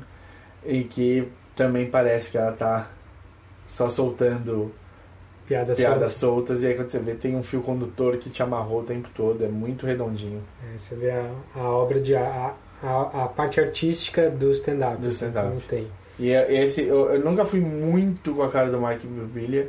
Eu acho que ele às vezes se, se esforça muito. Ele tem uma cara de. Fez a cara de panaca, assim. É, é meio pastel demais. E aí você falou desse, desse especial, eu fui, eu fui assistir, ele é muito bom mesmo. Assim. É muito bem feitinho. É, e ele tem outros ótimos também. O Sleepwalk With Me, que foi o, o famoso. Eu, eu conheci ele a partir desse. Ele fez um filme a partir disso, não foi? Fez, É. fez um filme. Porque a parte especial foi pro This American Life, que aquele podcast Sim. famoso. É, e foi lá que eu conheci ele, na verdade, no This Ah, American bom. Life. E aí ele se juntou com um cara do This American Life, com o Ira Glass lá, que é um cara fodão de rádio. E eles resolveram produzir o filme. O filme tem a Lauren. Esqueci o nome dela. A menina do Six Feet Under. Ah, sei. O filme é ok. Não é ruim, mas também não é nada. Não é um absurdo. grande coisa. E ele tem outros, outros especiais muito bons também. My, my, my Boyfriend's Girlfriend. Não, My Girlfriend's Boyfriend. Também é muito bom. Mas esse pra mim é o melhor até agora. E ele tá, tá em tour aí com, com novas, novas piadas. Deve sair um novo logo. É, o Netflix tá apostando muito, né, na- nessa área de. É barato, né? É. Super barato e prende, prende viewer, porque você vai ficar uma hora ali assistindo. Então, de novo, ah, o especial chama Thank God for Jokes, do Mark Birbiglia, e tá facinho aí no Netflix. Birbilha, pelo amor de Deus, né? Birbiglia, é assim, eu falo Birbiglia, você fala Birbiglia. Ele, se Fala você falar Birbiglia. pra ele, ele vai te dar um tapa na cara se ele vir falar Birbiglia. Mas é porque ele é um um americano idiota. Porque ele fala, não, meu nome é Birbiglia, porque ele é americano é. e foi assim que ele- o pai dele falou e É isso, tá bom. É. Pugliese. É, exato. Pra ele é Birbiglia, então vou, vou honrar o cara. vai. Tá bom, Biglia. Vamos lá. O meu quinto lugar é uma série que a gente já falou aqui também, que chama The Good Place. E ela é, vale, vale essa indicação como quinto, valeria como quarto, como terceiro, até como primeiro lugar, porque ela tem uma primeira temporada que é redondinha, bonitinha, mas que tem um twist carpado no final, super inesperado, e que faz você falar assim, ok, ela devia acabar na primeira temporada. Como é que você continua a partir daí? E aí, 2017 veio pra mostrar como é que você faz uma série muito, muito boa de comédia de um ponto que parecia impossível continuar. Sim, quando a gente falou dela, não faz muito tempo, tinha acabado de começar a segunda temporada, né? Agora, segunda temporada, agora já foram 10 episódios. Sim. O mais interessante da série é que eles estão, a cada dois episódios, eles estão destruindo e criando uma coisa do zero, assim. É, tá, parece que os caras gostam de se ver em, os, os- os- os roteiristas. Como é que eu vou sair dessa? Sim, é, parece que é um roteirista sacaneando o outro, né? Ele fala, não, esse é o meu episódio. Ele escreve e deixa o cara numa, numa, num canto sem fuga. Sinuca de bico. E aí o cara vai lá, o próximo, e sai da, do- da sinuca. É, mas tá tudo sob a, a batuta do Mike Schur lá, que é o cara do Parks and Recreation, que ele tá mandando muito bem. Eu tô, tô adorando a série. Toda vez que, que passa, eu vejo na hora. É, acho que quando a gente falou dela, a gente não sabia que tava no Netflix a segunda temporada. Né? É, a gente ela falou tá. do Hulu e tal. Hulu. Mas tá no Netflix brasileiro. Semanalmente. Semanalmente. Sai, a série passa na quarta, na quinta já tá lá. Se não me engano, é quarta. Eu acho que Ou é é. quinta pra sexta, enfim. Tá no Netflix semanalmente e vale, tá valendo demais a pena. Não vejo episódio solto, tem que ver do começo. É, não vai entrar de cabeça que você vai se perder. É, Tem um lore importante na É. história. mas é, é- eu também recomendo demais. The Good Place tá no Netflix. É com a, Kristen Bell com a Christine Bell e o e o Ted Danson. Ted Danson sem nenhum bebê. Desculpa. Sem nenhum bebê. Você foi fundo, hein? Fui. Tá, é, meu quarto lugar aqui é uma série que deu origem a esse podcast aqui. Só que ninguém ficou sabendo, porque Nosso episódio número 1. Um. nosso episódio número 00, Zero. que não saiu, que é Legion, a série do Noah Hawley no universo X-Men, mais ou menos. Ia estar no meu top 10 também. Quando vi no top 10 do Davi, eu preferi não colocar pra gente poder dar mais opções. Mas vale, merece tudo. Sim, Legion, é, ela chegou meio de surpresa, ninguém estava esperando, com uma pegada psicodélica, com uma história que é meio não linear, colocando coisas que você não, não esperava numa série de, de herói, que não é uma série de herói. Não é uma série. Ela só se passa no universo X-Men, mais ou menos.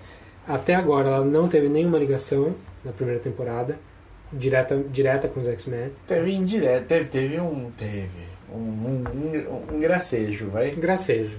Um gracejo. É. É ligado ao universo dos X-Men. É um- oficialmente é. É, oficialmente. Mas esse tal de Noah Hawley aí é um cara muito bacana. Esse cara a gente já falou algumas vezes, é o cara do Fargo, o cara que veio meio de.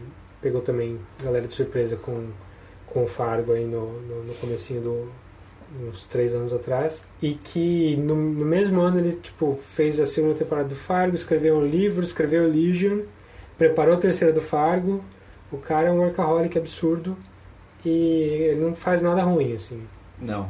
Até a terceira temporada do Fargo, que não tá no meu top 10 porque foi a mais fraquinha, ainda assim é uma ótima série, assim. E tem o Ian McGregor aí concorrendo a prêmio à torta direito, Ganhou- levando o prêmio. Ganhou o Globo de Ouro. Então é, é- o cara é muito bom, ele tem uma visão muito clara do que ele quer fazer É. e ele tem um estilo muito fácil de ser percebido. Se você Sim. assistiu alguma série do Noah Hawley, pode ser uma temporada, se você vê outra série que ele faz, você vai conseguir enxergar o estilo dele Sim. visual. Ele é um cara que adapta o trabalho dos outros é, e dá a cara dele pro trabalho dos outros. Então, no, no caso do Fargo foi com os irmãos Coen e no caso do Legion com a obra dos X-Men no geral. Adaptando Chris Claremont. É, es- especificamente. É, ele, ele tem a pegada mais com Chris Claremont do que os outros, assim. Sim. Porque ele pega bem aquele, aquela verde de, de, de ter psicodelia no meio mesmo, que o Chris gostava, com as coisas cósmicas e tal. No elenco tem uma galerinha que veio do Fargo, incluindo a Rachel Keller, que tá na segunda temporada do Fargo, e a Jean Smart, que também tá na, na segunda temporada do Fargo. Tem a Aubrey Plaza fazendo um personagem excelente também. Aubrey Plaza é essa loucura, né? Às vezes você não gosta dela, tem uma birrinha, ela tem uma carinha de enjoada, assim. E aí ela vem e faz um papel que você fala, não, beleza, vai ela, ela. ela é muito boa. Tudo Ela que é ela boa. faz até agora. Mas ela tem uma carinha de enjoada. É, pode ser. Mas enfim, o elenco é excelente. Tem o Jermaine Clement, que é o cara amiguinho do, do Taika Waititi lá, do, do Flight of the Flight of Conchords. Conchords. A série é, ela é bem ousada pro, pro budget dela. Os efeitos que ela tem são muito bem feitos. A capa do, do Legion, você ver, é ele com a cabeça explodindo, assim, mais ou menos. É mais ou menos como você vai se sentir assistindo a série. A série É uma capa de quadrinho famosa também essa. Sim, é uma capa. exatamente. Mas é, o efeito ficou muito mais bonito né, na capa da série. É uma série do FX e ela vai ter continuação, só não sei quando que entra. E fica aí nossa, nossa saudosa lembrança do primeiro episódio do nosso podcast. A gente jura que quando voltar a série a gente vai falar especificamente dela. Da- Porque ela é uma das coisas mais legais desse ano, sem dúvida. O meu quarto colocado é um, um stand-up também. Opa, mais um. É do Hassan Minaj, Sim, esse é bom também. Homecoming King. Super redondinho. Primeiro uh, stand-up que eu vejo dele, não, não acho que seja o único. Acho que é o primeiro. É o primeiro? Ele, ele veio como, pelo menos de especial, né? Ele veio como correspondente do Daily Show, né? Quando o Noah... Trevor Noah... Trevor Noah. Noah Hawley, Trevor Noah... Quando o Trevor Noah entrou, ele entrou junto. Ah, é, ele não tava no. Ele tava no Acho que ele tava no finzinho do Jon Stewart, já. Ele é dos caras que o, o Trevor Noah herdou. E, o, e é muito bom, né? Nossa, é super legal. Ele é um cara... É, um- é que ele parece mais novo do que ele é. Ele tem a nossa idade. Ah. Ele é um ano mais novo que eu, uma coisa assim. Cusão. Mas... É genética boa, filho É, é. Mas é, é, eu, eu gostei também porque é uma historinha específica, é menos engraçado do que emocional Sim. e ainda assim é muito engraçado. Americans hit their kids on the arm and bruise their body. Immigrants slap you across the face and bruise your soul. It's Guantanamo of the mind. That's basically the way our parents are. Ages 0 through 30, they're like, no girls, right? Then when you're 35, they're like, why can't you talk to girls? It's basically that. You're like, ah, that would kill me. Sim, e ele, e ele é um cara de- tipo, que já traz uma verve da, da modernidade. Ele usa telão, ele usa todos os. É, a gente já falou dele. né? Já, já, e é super é ágil, é um texto ágil, eu É. gosto. Eu tenho até. Vi uma vez só, mas quando eu tava montando essa, essa lista, me deu vontade de ver de novo até. Tá no Netflix também, Tá é no Netflix. é do Netflix. Homecoming King. Isso. Na raça Minaj. Nossa, Minaj. Legal. Seu Mas, terceiro? Meu terceiro é, também a gente já falou no podcast, foi tema do podcast, que é o Zelda Breath of the Wild, Switch do Wii U. Foi, se for ver, foi o jogo que eu mais joguei na vida, de uma vez só, pelo menos. Eu tô vendo aí com os DLCs novos, eu já tenho, já bati 200 horas do jogo. Meu Deus.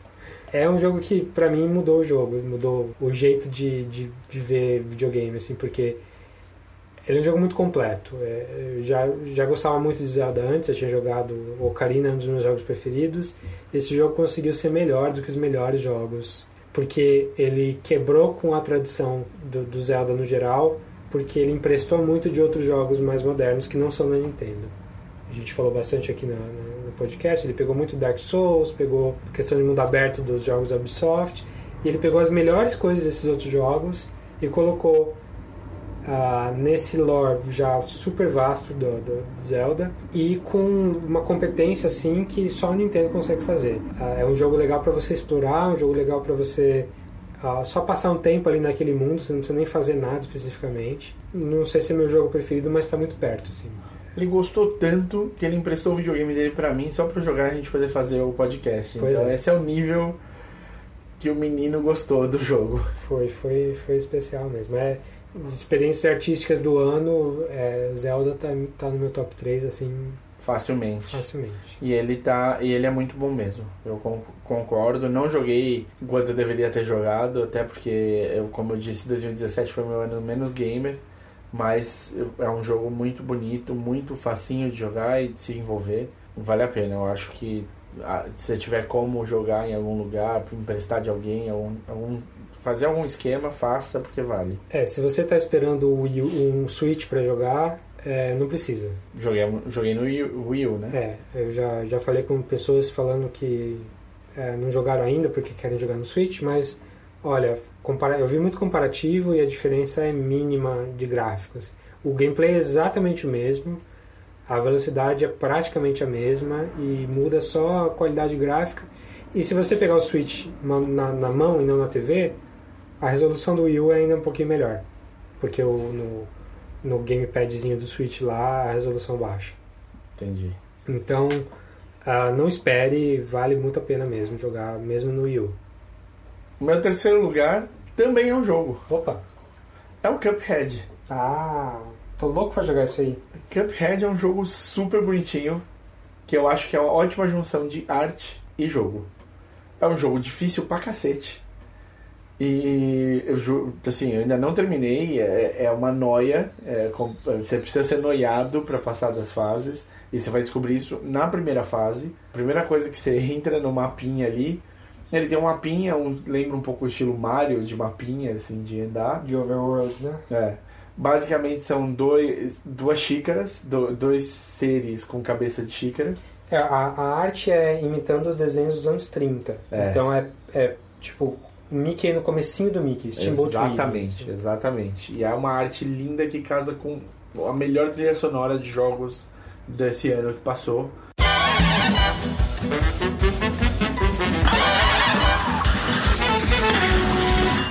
Que é um swing, né? É. Eu lembro quando esse jogo foi anunciado há o quê? Uns 4 anos, pelo menos. Eu adoro animação e adoro animação dessa época, então eu já fiquei vidrado desde então, assim. Não É. tem pra mim. E não tem planeta ainda, mas vai ter. Vai ter, vai, Vai ter. ter. É, Mas- Então por isso que eu não joguei. Mas o legal é que a gente chegou lá em termos. Esse jogo é um desenho animado Ele é jogado. jogado. Então, quando a gente era moleque que tinha Nintendinho, Super Nintendo e tal, 16 bits até, que você. Nossa, o Aladdin do Mega Drive. Nossa, tá igualzinho o desenho. não. Não tá igualzinho Não o tá, desenho. não. O Cuphead, ele é um desenho. É. Ele é um desenho que, por acaso, é um jogo. É. E é um jogo difícil. Quando você entra, você já vai descobrir, ele é um shooter, tipo, não é em primeira pessoa, não é, não é isso. Ele é, É um Gunstar Heroes. é isso. E, e você vai ver que, assim, os monstrinhos são filhas da mãe. Eles vão... Ele é focado mais em chefe do que em game em chefe- fase, né? Ele tem uns chefes incríveis também, uns chefes super bonitos, um puta acabamento e difíceis pra caramba também. Até, até você tem de entender o, o que. Quando você entende o que o chefe faz, ele muda, você passa no pedaço que ele tava fazendo aquilo, ele muda o jeito que ele tá jogando e aí você se fode de novo. Mas é isso, o meu terceiro lugar é o Cuphead. Tô louco Meu, se jogar. você se não quiser jogar, se não tiver onde jogar, abre o YouTube e vê um pouquinho. Só assiste um pouquinho pra te dar, salivar um pouco a boca aí. É isso aí. Então, Cuphead tem pra Xbox e pra, e Pra PC. PC. Ainda não tem pra Mac, mas vai ter e acho que PS4 também, mais pra Sim. frente. Acho que ele, então, eles ainda estão com exclusividade com o Xbox por enquanto. Muito bem, chega de jogo aqui, pelo menos da minha parte. Segundo lugar, a segunda coisa mais legal, tirando filmes. E se for ver, acho que até incluindo filmes. Incluindo filmes, quase com certeza. Que eu vi em 2017 foi a última temporada do The Leftovers. Obra-prima! Puta que pariu. que série filha da mãe. Foi o primeiro episódio oficial do podcast, falando só do Leftovers. A gente falou ah, quando tava no comecinho da terceira temporada e depois a gente falou no outro episódio quando acabou. Acabou. Foi uma conversa legal, né? A gente, a gente ah, destrinchou bastante a série, mas daria pra fazer três vezes aquilo ainda. Até hoje saem, saem artigos novos. Sim, pessoas. semana passada eu vi um artigo novo sobre Leftovers, porque é, é uma, uma, quest- uma série existencialista assim como, como eu nunca vi, pelo menos. Ela é profunda, ela é triste, ela é emocional o tempo todo, ela é engraçada também, tem um monte de piada. Porque é o Damon Lindelof não consegue fazer nada sem as piadinhas dele. se você estava decepcionado com Lost, é uma série que redime Lost. Se você gostava de Lost, é uma série que Só aumenta quanto você gosta. de Lost. Exatamente, é. Você É, fala, caralho, caralho. De novo, se você viu a primeira temporada e não gostou muito, a segunda temporada é outra coisa E a e terceira, a terceira também. A terceira ela vai pra um outro nível. É, Eu acho que as- do top 3, do meu top 3 de episódios, dois são da terceira temporada. Dois dos três são da terceira temporada. Ela- Sim. então é uma série em que, pelo menos a partir da segunda temporada, tudo funcionou direitinho. Nossa. Os atores estão excelentes, o texto é absurdo e o lore, assim, o, a mitologia deles é muito interessante. Vale muito a pena e, e, assim, meu, faça por você. Não é, não é porque a gente tá falando nem nada, ela faça por você. É uma experiência muito, muito gostosa de se ter. É, gostosa não sei, mas Não, não, não. No final ela é. é muito interessante, porque é pesada. É No final pesada. ela é edificante. É. É isso. É uma série, é uma série difícil, mas é muito interessante e vale muito a pena. Foi momentos catárticos ah, um atrás do outro. O meu segundo lugar é nerd pra caramba, eu assumo. Eu já falei duas ou três vezes já dessa série aqui. E eu acabei de fazer uma maratona de, de todos os episódios dela de, de 2018. Estava atrasado, viajei. E é Star Trek Discovery. Por que Star Trek Discovery? Porque eu sou tracker, sempre fui, cresci com uma mãe que era tracker. É, Star Wars sempre ocupou um lugar super legal, essa briguinha ridícula, esdrúxula entre Star Wars e Star Trek. É só porque tem Star no nome. É, só. Não, é, é, é ridícula. Mas no fundo, acho que muito pela influência da minha mãe na minha vida ali, eu assisti Star Trek com, com um prazer diferente, assim. Eu lembro que passava na, no ESA, no, aqui no Brasil, dois episódios da clássica, dois da nova, dois do, do Deep Space e dois do, da Voyager. E aí depois entrou a, a, a Star Trek a Enterprise. E, e aí o, tiraram alguma e ficou. Enterprise também tinha dois episódios. E eu lembro que eu passava sábado, do, da hora do almoço até tipo 8 da noite, sem perceber que o tempo estava passando. Era uma coisa. era- eu fazia várias coisas enquanto eu estava vendo a série, não era super focado nisso, mas me, me ocupava 8 horas, assim, tranquilamente de, da vida, assim. Então, ter perdido esse hábito, ter perdido o costume de ver série de Star Trek foi complicado. Quando saíram os filmes novos com o Chris Pine, o Zachary Quinto, o Cal Urban e a Zoe Saldana, to- toda essa nova geração de para no, um novo tipo de gente assistindo, eu gostei muito, eu acho super divertido. J.J. Abrams ele achou uma fórmula muito boa, que é a fórmula que me lembra um pouco a fórmula da Marvel, entre misturar ação, é, fantasia e ficção científica e comédia, né? Sempre esse sempre tem esse tripé, assim. E a fórmula funciona muito bem pro cinema. O primeiro filme foi muito legal, o segundo filme foi muito. Foi, foi é um divisor de águas. Tem quem adore e quem fique achando que, que o Khan não era exatamente assim. Eu não gostei, mas não por causa do Khan, não. Achei só fraco no geral. Assim, muito... As melhores coisas do filme já tinham acontecido no primeiro. No primeiro, é. E aí o terceiro ficou velho. O terceiro ficou velho, porque se no segundo já desgastou o que o primeiro tinha feito, o terceiro você não podia continuar desse jeito. O terceiro tinha de ser Star Trek, ele não foi Star Trek, ele foi essa fórmula nova. E aí eu já tinha perdido as esperanças de uma série. Eu achei que a gente ia continuar no cinema pelo tempo que tivesse dando dinheiro. O Simon Pegg ali, ele, ele é fã, vai ficar escrevendo o que ele puder escrever de Star Trek. E aí veio essa série, e essa série tem a mão do Brian Fuller, que é um cara que trabalhou com o Star Trek é, logo, logo pós Gene Roddenberry, é um cara que tem uma devoção, entende do, do, do assunto, e ele sai para fazer o Deus Americanos, filha da puta, porque já saiu do Deus Americanos também, então podia ter ficado no Discovery. cara não, não consegue terminar nada, né? Mas Discovery é uma série super. É, é voltar a ver Star Trek toda semana. Então, pra mim, ela tem esse bônus. É uma série incrível. Cara, eu, eu vou te dizer daqui a dois episódios. Quando acabar a temporada. É. Agora. Ou três, não sei. Mas é por aí. Acabando a temporada, eu vou saber te dizer. Eles têm bons twists. Ele fez uma coisa que não, nenhuma série Star Trek fez direito. Deep Space Nine fez um pouco. Que é ter um arco grande. Normalmente era Monster of the Week. E eles estão num arco grande. É um arco super complicado. E só fica mais complicado com decisões extremas. Com personagens que não estão o tempo todo dentro do que a frota nos ensinou. A Starfleet não é exatamente aquilo que a gente vê no Discovery. Estão quebrando o Prime Directive. Ah, assim, começou quebrado. e a gente vai precisar, e isso vai tem, tem seu peso, tem seu peso sobre todo mundo, tem seu peso sobre os fãs. E eu acho que é uma viagem que é legal de assistir. Tá sendo muito legal.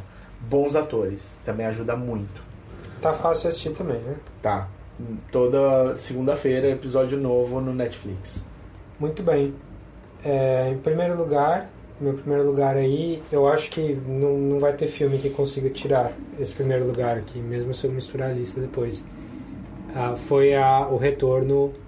Foram, um- é um filme de 18 horas dirigido pelo David Lynch, com Twin Peaks O Retorno, que é a terceira temporada do Twin Peaks. Eu gostei mais do que da série original, e eu já gostava da série original, porque eu acho que ele subverteu expectativas assim de todo mundo o tempo todo. O que você achava que ia acontecer em Twin Peaks, ele foi e fez o contrário, assim. Ele, fez, ele foi para outra direção ele levou a, elevou o material, assim. Ele, ele, ele trouxe conceitos novos e, e meio que jogou na sua cara os antigos, assim, de uma forma que, que é nova, assim. É, é uma série que ela parece, é- ela culmina com as coisas parece uma combinação da obra do David Lynch como um todo, assim. Tudo, todos os conceitos que ele tem lá desde o comecinho, do estranhamento, do, da, da, da cidade pequena, dos segredos que as pessoas têm, das outras identidades. Ah, ele trouxe para de volta para a série e expandiu, assim. Parece que ele fez o Twin Peaks original, que é excelente. Aí ele chegou a fazer a grande obra dele, que foi Mulholland Drive, pelo menos, para mim. Pra mim também. Aí ele juntou essas duas coisas e. e- Estrada Perdida é muito bom também. Logo. Sim, eu vi faz pouco tempo. Falei, não falei, né? Não falei Não. no podcast. Eu vi Estrada Perdida há, faz, sei lá, um mês. Você nunca tinha visto? Nunca tinha visto. Primeiro filme do ano, vi dia 1 de janeiro. Nossa. E eu achei que foi um ensaio pro Mulholland Drive. Exato, ele é logo antes e é fantástico já. o É muito parecido, mas bem abaixo, assim. Eu, não, eu já gosto muito. Trilha sonora de Estrada Perdida é fenomenal, mas Mulholland Drive é melhor. Sim. Então a gente já falou bastante aqui. É, vão ouvir, ouçam o episódio que a gente fez com o Twin Peaks com o, o Thiago Marinho aqui com a gente, que foi super legal. Um mestre sobre É. David Lynch. muito, muito mais do que a gente. Mas o Twin Peaks, é- é- esse retorno aí pra mim foi rendeu assim, foram 18 horas de, de, de 18 horas de série, pelo menos mais 20 horas de discussão e, e ouvir outros podcasts e ouvir pessoas falando, é, porque é uma, uma coisa, é um um- uma obra em que precisa ser esmiuçada, assim, uma obra que enquanto você cavar tem coisa. Nem só tô falando do episódio 8, que é aquela coisa que explode a cabeça de todo mundo, assim. This is the water. And this is the well. Drink full and ascend. The horse is the white of the eyes and dark within. Mas o, o final que dá um rasteiro em todo mundo. É, é uma série. Assim, ela não é perfeita, ela tem um outro episódio um pouquinho menos interessante, mas como um todo, ela é uma obra pra mim ah, que vai, vai ficar pra sempre. assim. Eu gostei mais do que a série original. Foi a coisa mais legal que eu vi esse ano. É muito, muito bom mesmo. Como a gente falou no episódio, tem, subte... tem muito texto pra tratar ali, tem muita coisa pra falar. Eu inverteria a ordem do Davi. Pra mim, Leftovers é- eu gostei mais, me tocou mais do que Twin Peaks, mas eu entendo completamente porque o Leftovers é uma coisa emocional, Twin Peaks é um. É além da, da parte que pode te pegar emocionalmente, e de roteiro e tudo mais, ela é, é, é é alguém exercendo a sétima arte na sua plena forma. Ela é mais subversiva, né? Ele, ele é um cara que entende muito de cinema, muito de TV, e ele está fazendo um trabalho que vai, vai, vai marcar uma época. Quando a gente voltar para pensar é, só em nível, no, no trabalho em si, no, na, no, não, no, não enquanto, enquanto fez a gente pensar, em, qual, em, em como emocionou a gente, mas a gente for olhar o trabalho em si, Twin Peaks vai estar lá carregando um, um, um, um baluarte aí dessa, dessa época e é um trabalho realmente é, tipo é, é para é para você quando você for seu filho for fazer no curso de cinema em alguma faculdade vai estar lá como necessário para para entrar né tipo Currículo. currículo Espero. o meu número um não é esse requinte todo. Eu mantenho aqui um pouquinho, na, um pouquinho não, bastante na minha verve nerd. E é um, um que a gente também ficou devendo, um episódio. E é o Preacher. Preacher. Segunda temporada de Preacher. Por que a segunda? A gente eu gostei muito da primeira temporada, era muito legal. Mas a segunda temporada são os quadrinhos na TV. A primeira temporada é pré-quadrinho. A primeira temporada não existia. É muito legal, adoro os atores, acho meu, um casting fabuloso. Adoro que é o Seth Rogen e o Sam Goldberg fazendo. É isso? Ivan. Ivan, Gold- Ivan Goldberg. É. E tem o Sam, não sei o que lá também, que é um cara que eles trouxeram pra ajeitar. É o Sam Caitlin, que veio do Breaking Bad. Isso, é um cara que eles trouxeram pra ajeitar a série, porque eles sabem que eles não são competentes nesse nível. E o... Mas eles são fãs. Eles são caras que têm amor pelo trabalho que eles estão fazendo. Então eles estão pondo o body and soul ali deles pra fazer a coisa funcionar. E funciona. É uma série muito legal. A segunda temporada ela é muito mais estrambelhada que a primeira. É muito mais louca. E tem muito pra acontecer ainda.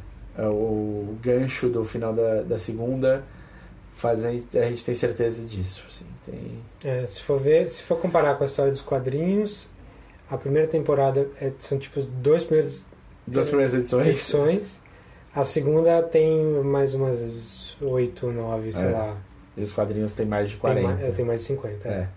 Então a gente não tá em 20% ainda. Vai, vai chão. E por que que ainda isso me pega muito? A gente tá numa época em que quadrinhos ganharam o cinema. Eles estão mudando o jeito que o cinema é feito, inclusive. O o universo compartilhado, isso é cagada da Marvel. É, como vender mais, como te forçar a ver 50 Cagada? filmes que você não quer ver. Não. Cagada não, esse é, é o ganso dos ovos de ouro, a Sim. dos ovos de ouro. É, a bread and butter deles agora é isso. Eles precisam disso, porque. Opa, você não viu o Thor 3, então você não vai entender como é que ele, ele tá em tal lugar. É, meu, é, é isso. Os caras são muito espertos, mas isso tá forçando o cinema a repensar ele mesmo. Então você vai ter o, o, o universo compartilhado dos monstros da Universal. O universo compartilhado. Não vai mais, Graças a. Deus. É, mas entendeu? É, é, as pessoas estão se esforçando para criar universos compartilhados onde não precisa ter universo compartilhado. E elas estão começando a, a, a pensar em como fazer ação com comédia para atender a todos os públicos. Não precisa, senão a fórmula fica um cu. Ninguém vai aguentar mais ver filme. E quadrinhos é mais do que isso. Quadrinhos tem muito mais para oferecer. Então, o, o- é claro, você, aí você pode defender, pô, não, eles vão estão fazendo um filme de terror nos Novos Mutantes. Pô, legal. Eles estão fazendo, eles fizeram um filme de heist, né, de roubo com o Homem-Formiga. Pô, já é alguma coisa. Logan é um western. Logo é um western, apesar de é um road, um road movie, né? Pesadíssimo. Eles conseguem fazer, conseguem. Você pega as séries, a primeira Demolidora é super crua. É, a Jessica Jones é um thriller psicológico. O, o, o Punisher também, é sobre traumas da guerra, né? Agora, é pouco porque a fórmula ainda tá lá. Ela, você faz isso dentro da fórmula. E isso tra- atrapalha. E quadrinhos tem muito mais para oferecer. Muito, muito mais. E Preacher é um desses casos. Porque quando a Vertigo surgiu com força para o mercado, é, o quadrinho adulto estourou e fez uma diferença incrível. Até hoje se discute como fazer o Sandman direito na TV ou no cinema. Porque é difícil de pensar em como se adapta uma, uma coisa dessa magnitude, dessa complexidade. Preacher é um, um primeiro caminho, ele é um, ele é para adulto, ele não é uma coisa que você vai pôr seu filho vendo. Você não vai querer que, vê, ou que seu filho veja um vampiro caindo no meio do deserto, todo esfacelado e comendo uma vaca na primeira cena do personagem. Ouve as crianças no fundo. É! É exatamente isso que eles querem. Tudo bem, mas você entendeu mais ou menos onde eu tô indo. O- Mas o, o- e aí é legal que isso possa acontecer, entendeu? Que isso que a TV esteja criando espaço para esse tipo de produção. E é uma produção muito bem feita. Mesma coisa do Legion, né? O Legion também Sim. cabe em tudo isso que você falou. Assim. Exato. E, e mais absurdo ainda, porque é um- uma série de super-herói, teoricamente. Sem não é. Mas o personagem saiu das páginas dos X-Men. Então é isso aí. Esse foi o nosso top. Nossos top 10 aí de, de entretenimento de 2017 que não envolvem cinema. Então a gente, quando passar essa onda de filmes de, de award season aí, tiver mais perto do Oscar, talvez até depois, quando a gente tiver visto o suficiente para fechar uma lista definitiva, a gente faz um top 10 só de filmes Fechado. fechadinhos. Então é isso aí, para falar com a gente, quem quiser, manda o top 10 de vocês aí, coisas diferentes, coisas semelhantes. Manda no, no e-mail, no podcastcatchingup.gmail.com ou no Ou no, vai na nossa página no Facebook, facebook.com.br podcast Catching Up. Ou fala com a gente direto no Twitter. De novo, eu sou arroba dedonato. Eu sou arroba osinformante. E é, assinem aí também o, o, o podcast. O feed. No, o feed no iTunes, ou seja lá onde for. Que aí ajuda a gente a, a aparecer para mais gente. E até a próxima. Abraço.